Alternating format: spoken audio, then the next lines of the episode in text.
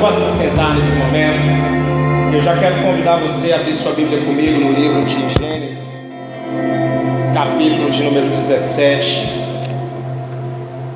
Gênesis, capítulo de número 17.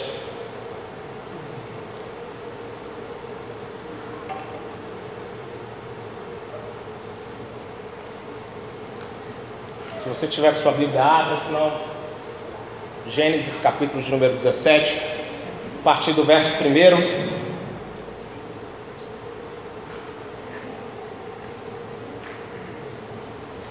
Diz assim: Quando Abrão estava com 99 anos de idade, o Senhor lhe apareceu e disse: Eu sou o Deus Todo-Poderoso.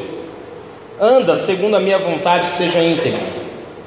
Estabelecerei a minha aliança entre mim e você e multiplicarei muitíssimo sua descendência. Abrão prostrou-se, rosto em terra, e Deus lhe disse: De minha parte, esta é a aliança com você.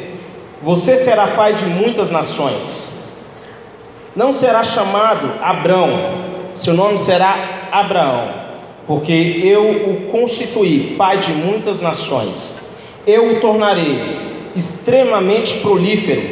De você farei nações e, você, e de você procederão reis. Amém? Somente até aí. Feche seus olhos mais uma vez, por favor. Eu quero fazer mais uma oração com você. E a minha oração é para que nessa noite, ó Deus, a tua palavra fale aos nossos corações.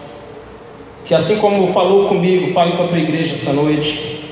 Assim como queimou no meu coração, queime no coração da tua igreja nessa noite e que teu povo seja incendiado por aquilo que o Senhor quer falar, por, por aquilo que o Senhor quer fazer em nosso meio. Dá um glória a Deus bem forte aí, irmão. Queridos, eu quero falar hoje sobre nomes poderosos. Na Bíblia, nós sempre vamos ver nomes fazendo uma referência a uma identidade e um propósito. O nome de Abraão é Pai Exaltado.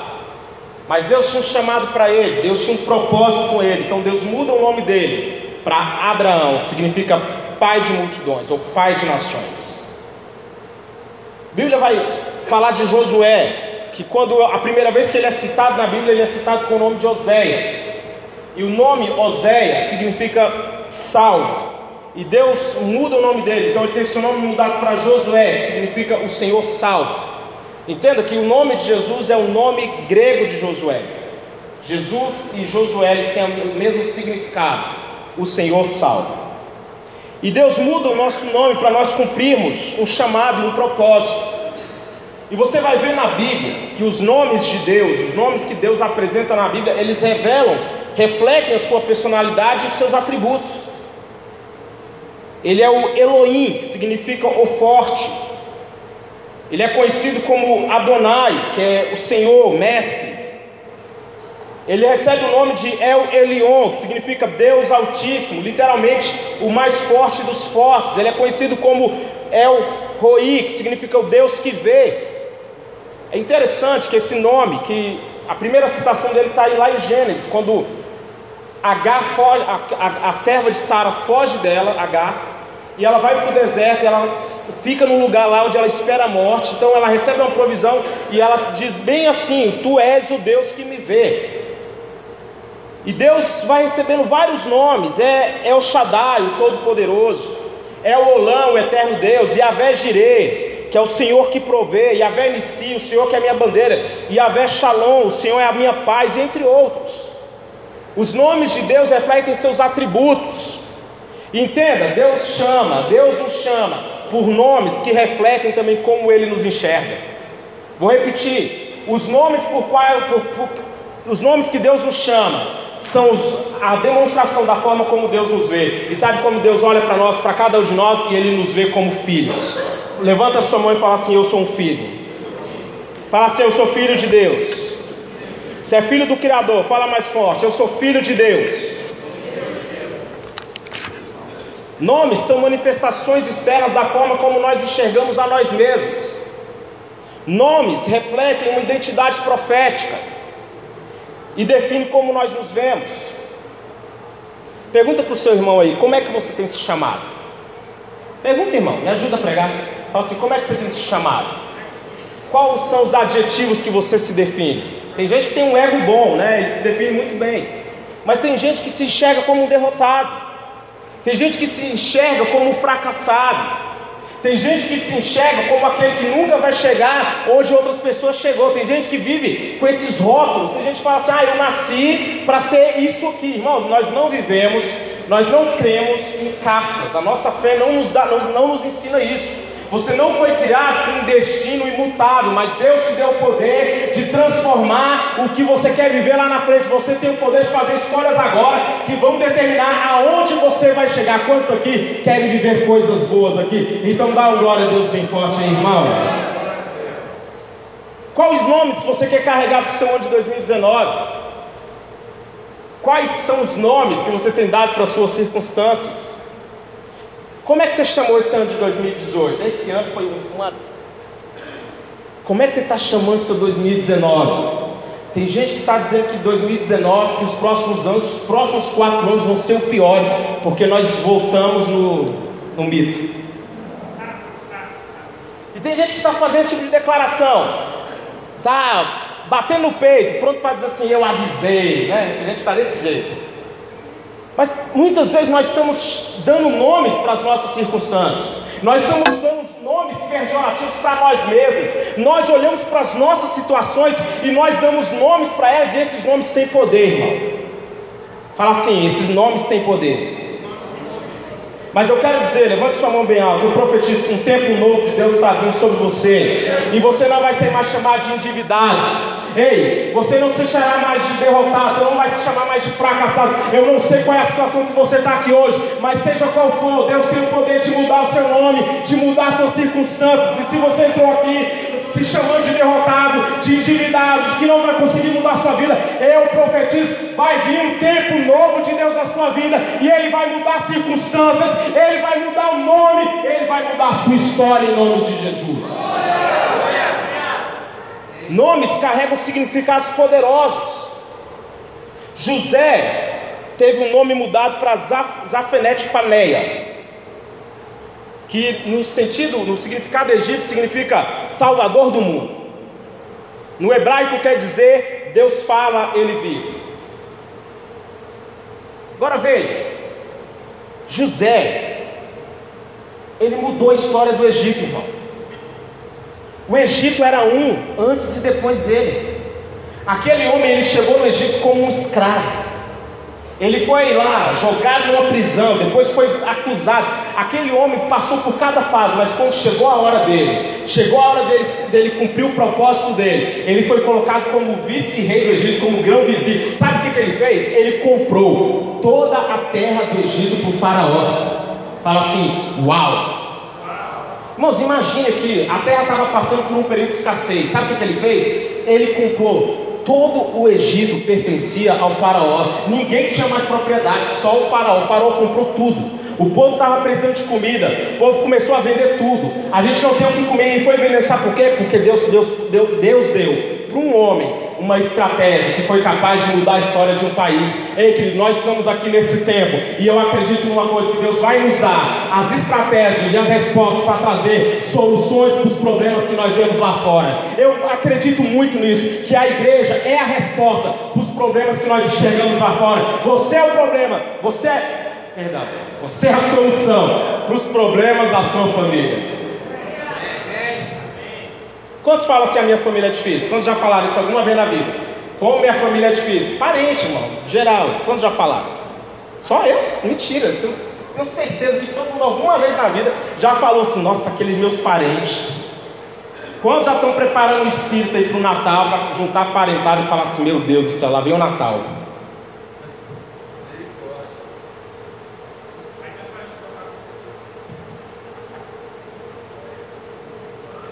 Mas você vai ser a resposta para os problemas que tem na sua família. Você vai ser a resposta para os problemas lá na empresa que você trabalha. Nós vamos ser a resposta para os problemas desse país. A igreja é responsável por trazer a solução para os problemas desse país.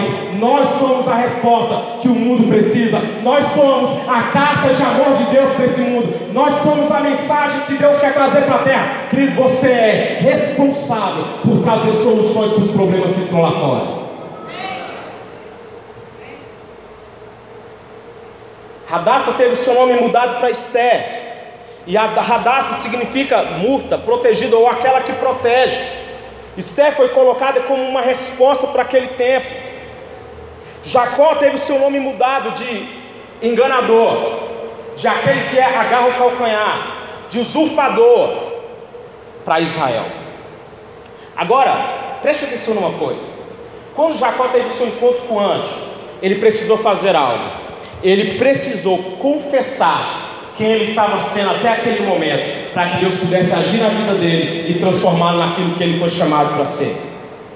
Quando ele encontra com o anjo, o anjo pergunta para ele qual é o seu nome. Sabe o que aquela pergunta significa? Confessa quem você está sendo até agora. Ele tinha que declarar que ele estava sendo: Eu sou aquele que enganou meu irmão. Eu sou aquele que juntou com minha mãe para enganar o meu pai. Eu sou aquele que está sempre tirando vantagem. Eu sou aquele que faz coisa errada mesmo. Ele confessou quem ele estava sendo. É que nós precisamos confessar aquilo que nós estamos fazendo de errado. Amém ou não amém? Nós precisamos também ter esse momento de falar assim, de reconhecer, eu errei nisso eu fui falho nisso, eu fiz assim errado. Quando eu faço isso, eu me dou a oportunidade. Porque quando eu tenho um encontro com Deus, querido, mas eu confesso quem eu sou, Ele muda a minha história, Ele muda o meu nome. Aquele homem não seria mais conhecido como usurpador e enganador, mas agora ele é conhecido como aquele que luta com Deus e com os anjos, e que com Deus e com os homens, e que prevalece. Ei, você é aquele que vai prevalecer. Ei, quantos são aqueles que vão prevalecer, irmão? Fala bem alto assim, eu vou prevalecer. Talvez o nome que você esteja carregando seja de vergonha, seja de pecado. Mas um novo significado está sendo dado ao seu nome hoje, à sua realidade, em nome de Jesus. Os nomes que nós chamamos são um reflexo daquilo que vemos a respeito de nós mesmos. Quando você se envolve em certos problemas, querido, tome cuidado para você não assumir a identidade daqueles problemas. Você já viu uma coisa? Que quando você é problemático em determinada área, aquela coisa acaba virando sua identidade. Olha lá o mau caráter. Olha lá o mal pagador. Olha lá aquele fulano, fulano, ele é assim. E esses adjetivos, querido, eles vão nos acompanhando. Esses, sabe, esses, essa, essas coisas ficam impregnadas, viram a nossa marca. E muitas vezes nós temos que lidar com isso, nós temos que lidar com esse sentimento, de, com esses rótulos, com essas coisas que nos estigmatizam. Muitas vezes nós estamos carregando esse tipo de nome. Olha lá, aquele lá ó, é crente, aquele lá é pilantra. Quantos já ouviram isso assim fala assim, misericórdia? Levanta a mão e fala misericórdia. Eu tenho certeza que você já ouviu. Às vezes nós associamos pessoas aos problemas que ela provoca. Às vezes nós estamos assim, tem fulano ali que eu prefiro evitar. Já, quantos já evitaram pessoas por conta de adjetivos que você vê naquela pessoa? Aquela pessoa ela está sempre reclamando. Aquele ali é um chorão. Aquele ali é um murmurão. Aquele ali só sabe pedir emprestado. Aquele ali só sabe falar mal dos outros. Aquele ali faz fofoca. E esses rótulos, eles são perigosos. Fala assim, perigosos. Quantos já se viram aqui como derrotados? Quantos já se sentiram fracassados? Alguém já se sentiu assim? Várias vezes, irmão. Nós temos que tomar cuidado com aquilo que forma a nossa identidade. O diabo, ele constantemente, ele quer atacar a nossa identidade. Jesus foi levado pelo Espírito para ser tentado no deserto. Qual foi a primeira ação do diabo? Foi tentar Jesus na sua identidade. A primeira ação do diabo foi rotular Jesus quanto a, a tentar lançar dúvida, fazer Jesus duvidar de quem ele era. Ei, se tu és o filho de Deus, manda que esses pedras se transformem em pães. E ele ficou tentando lançar dúvidas em Jesus na sua identidade, para que Jesus duvidasse de quem ele era. Mas no capítulo 3, no livro de Mateus, vai falar assim: que Jesus tem um momento onde o céu se abre e ele escuta o Pai dizendo: Você é o meu filho amado, em quem eu me comprazo. Nada do que o diabo fez no deserto lançou dúvida em Jesus a respeito de quem ele era. Posso ouvir um glória a Deus? Daniel e seus amigos tiveram seu nome mudado. E as mudanças de nome que eles sofreram lá na Babilônia foi uma tentativa muito clara, queridos, de aculturá-los. Eles receberam nomes babilônicos, os nomes que eles receberam era para gerar neles uma mudança de sentimento. Vocês agora não são mais israelitas, vocês são outra coisa. Querido, eu vou falar uma coisa: nós vivemos uma das maiores crises de identidade, é, é nesse tempo que nós estamos vivendo. Hoje existem os transgêneros, pessoas que não aceitam o gênero que elas nasceram.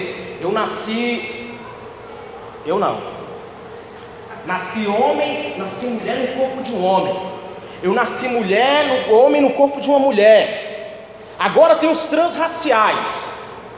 Pessoas que dizem que afirmam que sua identidade racial difere da sua etnia de nascimento. Eu nasci negro, mas eu, na verdade eu me sinto branco, eu sou branco. E vice-versa. Querido, pasme, tem o transidade. Tem um homem lá na Holanda que entrou na justiça, ele tem 69 anos.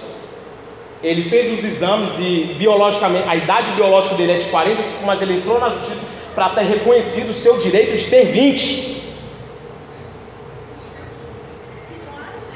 E tem os transespécie. Irmão, você choca com transespécie. Tem um homem que gastou uma fortuna para parecer um dragão. E ele fez cirurgias bizarras para se parecer com um dragão. Ele fez cirurgia para tirar a orelha, ele mudou o nariz, ele injetou um negócio na, na parte branca do olho para ficar verde. Ele está se transformando porque ele não se vê como humano, ele se vê como um dragão. E eu vou contar para vocês de um homem que se via como um pássaro. Testemunho, relatos, diz assim: ó, é, é para rir, irmão. É, é, é perigoso isso, mas é para rir. Ele assobiava e comia alpiche o tempo todo, revelou um amigo de infância. Para um homem que se via como um pássaro, tá? Um outro disse que ele planejou, um parente vai dizer que ele planejou por muito tempo esse voo que resultou na sua morte. Ele morreu, pulando de um prédio, eu não sei como foi, eu não lembro dos detalhes da matéria. Eu fui pegando alguns pontos para ler, e isso, meu Deus do céu. E um amigo de um outro, um outro presente vai dizer que estava nessa entrevista, vai dizer: que ele já se autodenominava pássaro desde a adolescência, e a justiça reconheceu o direito dele de ser tratado como tal. Então é provável que ele tenha levado uma pedrada de algum moleque. Não dá para não rir, desculpa. Vindo a cair no chão e morrer. É cômico. Mas veja se a gente não está vivendo um tempo de crise de identidade pessoas que não se aceitam, pessoas que ficam procurando ser outra coisa, não se aceita como é, não se aceita como foi criado. Ah, eu não sou homem, eu sou mulher, ah, eu não tenho essa idade, eu tenho outro. Ah, eu não sou. Gente que não se aceita, é uma das. Nós estamos vivendo um tempo de crise de identidade. E querido, quando eu não sei quem é, quando eu não sou, sei quem eu sou, eu sou uma presa fácil para o diabo. Quando eu não sei quem eu sou, eu me torno uma presa fácil para o diabo. A falta de identidade nos rouba o propósito. Tem muita gente hoje que vive sem propósito porque não sabe quem é. Mas a Bíblia vai dizer em Gênesis que criou Deus o homem, a sua imagem, a imagem de Deus o criou, homem e mulher os criou. Ei, querido, você é o reflexo de Deus. Você foi criado à imagem do Pai. Você foi criado à imagem do Criador. Você é filho de Deus e essa é a sua identidade. E não deixe ninguém roubar isso de você. Talvez você carregue nomes que estigmatizam você, nomes que te rotularam. Nós agimos da maneira como nós nos vemos, irmão. Se você se vê o tempo todo como um derrotado, você vai agir como um derrotado. Se você se vê como um fracassado, você vai agir como um fracassado. Agora, se você se vê como um vencedor, você se porta como um vencedor. Quando você se vê como um vitorioso, você age como um vitorioso. Quantos estão entendendo aqui em nome de Jesus? Querido, nomes liberam destinos proféticos. Então eu vou te dar um minuto. Profetiza sobre o seu irmão em palavras de vitória. Chama ele aí de abençoado. Chama ele aí de, de próspero. Chama ele aí de abundante. Fala para ele que o favor de Deus está sobre ele. Libera palavras de vitória aí sobre o seu irmão. Seja uma voz profética aí na vida do teu irmão. Ei, querido, hoje você vai sair daqui desenvolvendo uma nova identidade. Você é filho de Deus, e essa verdade vai ativar a sua capacidade de fazer mais e realizar mais. Agora, quais são os nomes que eu dou para as minhas circunstâncias? Quando eu sou transformado no meu modo de pensar, não são as circunstâncias que moldam quem eu sou. Quando eu sou transformado internamente, os fatores externos não me mudam. Se eu preste atenção, se não existe uma transformação na minha vida pelo padrão de Deus, olhe para cá, preste atenção nisso. Se não existe na minha vida uma transformação pelo padrão de Deus, que é a minha mudança de mentalidade, serão as circunstâncias que vão ditar quem eu sou. Aí gera aquele tipo de pessoa que a gente chama assim, ó, fulano é de lua. Quantos já, já ouviram essa expressão? Porque ele é assim, ó, ele está o tempo todo oscilando. A gente nunca sabe como ele vai estar. Tá. A sua identidade, ela não depende de contexto, porque você, é, quem você é modifica o ambiente à sua volta. O seu estado interno é capaz de moldar o seu estado externo. Por isso, querido, você tem que ter muita convicção dentro de você quem você é. Quantos são filhos de Deus aqui? Levanta a mão e dá um glória a Deus bem forte. José ele passou por situações que poderiam tê-lo moldado e feito dele uma pessoa rancorosa. Tudo o que José passou, eu sempre, toda vez que eu leio a história de José e eu vou lá naquela parte final onde ele vai se revelar para os irmãos dele, eu fico, sabe, vendo o contexto da vida daquele homem. E ele tinha tudo, irmão, tudo para ser um rancoroso e para quando ele visse os irmãos dele, ele falar assim: chegou minha. É, é hoje que eu vou me vingar. Tudo que ele passou, as, tudo que ele viveu foi fruto do sonho dele, mas os irmãos me invejavam. Mas quando ele chega num determinado ponto na vida dele, ele tinha entendido tanto, ele tinha entendido de tal forma o processo que ele passou, que ele fala assim: olha, o mal que vocês intentaram contra mim, Deus transformou em bem. Ele olhou para as circunstâncias deles e falou: não, vocês, não são vocês que vão me moldar, mas são as promessas que Deus tem para mim. Querido, quando são as promessas de Deus que me moldam, as circunstâncias ao meu redor não me moldam. Quando eu sei das promessas que Deus tem para mim, não vão ser as contingências, não vão ser as lutas, não vão ser as afrontas do diabo, não vão ser os inimigos se levantam, que vem, vão determinar quem eu sou. Eu tenho uma palavra profética, eu tenho uma promessa, e é ela que está me guiando, e é ela que está queimando dentro de mim e me levando para o meu destino. Davi ele passou por inúmeras perseguições que poderia ter feito dele alguém revoltado. Ele era um bom soldado, irmão. Davi nunca fez nada contra Saul, ele era um bom soldado, ele era um homem que da Saul podia contar. Mas sabe o que, que aconteceu? O ciúme de Saul o levou a sair perseguindo Davi por anos. Não foram meses, foram anos. E aquele homem foi obrigado a se refugiar numa caverna. Se você lê os salmos que Davi foi escrevendo ao longo da vida, você vê um homem que podia ter sido, que que passou por vários momentos onde ele ficava entristecido, amargurado, triste, mas ele tinha uma confiança na promessa que havia sido liberada sobre a vida dele. E são as promessas de Deus que vão determinar o seu futuro. Eu profetizo isso em nome de Jesus. Você não vai ser moldado pelas situações, pelas lutas que você enfrenta, mas serão as promessas de Deus que vão guiar o seu futuro, que vão guiar os seus passos e que vão te levar a se tornar tudo aquilo que Deus criou você para ser. Aleluias. Pode aplaudir o Senhor. Querido, você pode chamar suas circunstâncias de vários nomes, de vários nomes ruins, mas você pode crescer e aprender com elas. E quando eu consigo ver Deus em minhas circunstâncias, eu abro espaço para Ele agir nelas. Levanta sua mão direita. Eu profetizo que Deus está invadindo as suas circunstâncias. A presença do Senhor está invadindo as suas situações seja qual for a luta que você tem enfrentado ao longo desse ano, Deus já está entrando com resposta e com provisão, mas continua confiando em quem Ele te criou e quem Ele te chamou para ser, e não se desvie em se tornar aquilo que Ele criou você para ser em nome de Jesus. Quero concluir. Nomes são poderosos. Nomes são declarações poderosas. Nomes poderosos ativam destinos poderosos. Então passa a se enxergar com os olhos de Deus. Passa a se chamar com os nomes que Deus chama você, irmão. Jabes é um dos exemplos mais claros de um homem que não se contentou com o significado do nome que recebera. Ele não aceitou que aquele nome que ele recebeu determinasse o futuro dele ou quem ele ia se tornar. E ele fez uma oração dizendo: Senhor, abençoa-lo aumenta as minhas terras, que a tua mão esteja comigo, me guardando de males e me livrando de dores. E sabe quem foi Jabes? o homem mais respeitado da sua casa. Sabe quem foi Jabes? Um homem que interrompeu uma genealogia para falar de um homem que fez uma oração que mudou o destino dele. E hoje, querido, eu te chamo a fazer uma oração que pode mudar o nome pelo qual você tem se chamado. Talvez você se, se veja com muitos predicativos ruins. Mas hoje essa história vai ser mudada e você vai se ver com os mesmos olhos que Deus enxerga você. Se coloque de pé, por gentileza.